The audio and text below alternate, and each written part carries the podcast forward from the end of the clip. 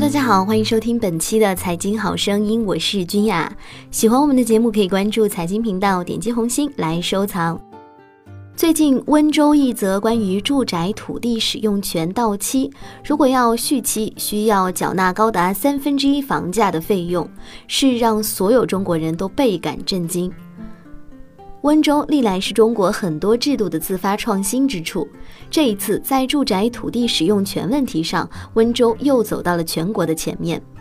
尽管温州有关部门事后做了所谓的澄清，说什么近期媒体报道收取几十万元出让金才能续期，是对信息的误读，但从媒体事前的报道以及温州国土局有关部门的介绍来看，准备收费，而且准备高额收费，肯定是真的。土地使用权的七十年大限问题，历来被视为都是悬在中国房地产市场的恐怖之剑。如何处理七十年大限的问题，攸关几乎所有民众的切身利益，考验政府的智慧和执政能力，因而备受关注。马光远在过去一再提醒，很多人认为这个规定根本没有任何意义，认为中国的很多建筑根本到不了七十年。但是七十年其实距离我们并不遥远。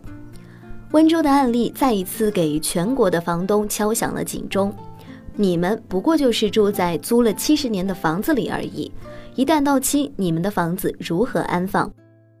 稍对土地使用权七十年大限有所了解的人都知道，由于中国特色的土地国有和建设用地的出让必须是由政府的特殊规定。对于七十年大限之后土地使用权如何处理，早在物权法立法的时候就引起了广泛的争论。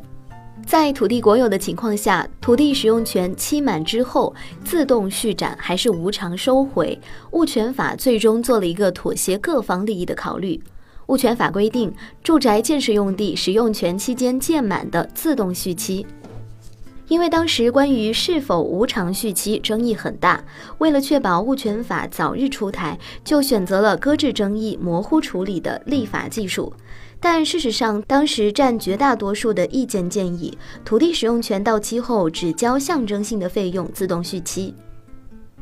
媒体报道的温州收取高额续费的办法，意味着物权法取得的巨大进步荡然无存，直接倒退回一九九零年国务院颁布的《国有土地使用权出让和转让暂行条例》的规定。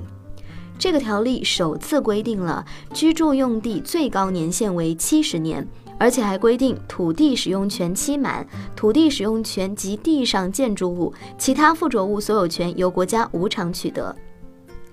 土地使用者应交还土地使用证，并依照规定办理注销登记。这个规定可以说充分暴露了公权和私权两种权利在博弈中的不对等的地位，也体现了对私人产权的极其不尊重的立法指导思想。历史总在进步。三年之后出台的《城市房地产管理法》，相对于这个规定就有明显的进步。房产土地使用权到期，房产所有人必须提前一年申请续期，否则土地使用权将会由国家无偿的收回，则有了明显的进步。从九一年到九四年的城市房地产管理法，再到物权法，在七十年后如何处理的问题上，最起码大家就自动续期已经达成了基本的共识。而且即使收费，大家也认为应该是象征性的，这点上也是有共识的。媒体爆出来的文章的做法，可以说是置物权法与法治的进步与变迁于不顾，引发民众不必要的恐慌，令人匪夷所思。众所周知，中国民众对七十年大限的恐惧，一是基于对高房价的恐惧。无论政府和开发商如何互相的推卸责任，但一个不争的事实是，高房价离不开高地价。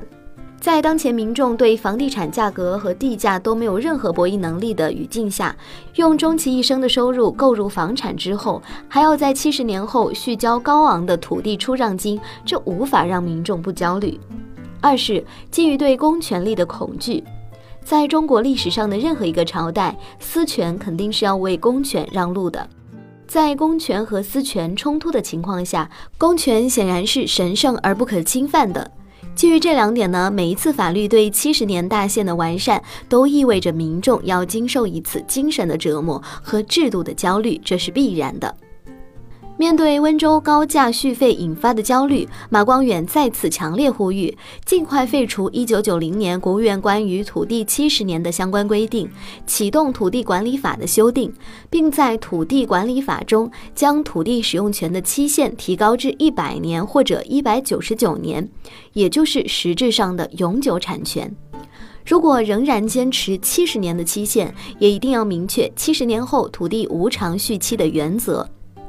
这既是得民心之举，更是贯彻物权法的法治原则和精神。政府即使要有偿续期，也一定要象征性的收费，而不是再一次的在民众身上剪羊毛。同时呢，也强烈建议有关部门对温州这种敢为人先的探索予以明确的制止，以抚慰民众的焦虑和恐慌。好了，在节目的最后呢，君雅要为大家推荐一个微信公众号，叫做“大圣财经”，炒股的朋友可以关注一下。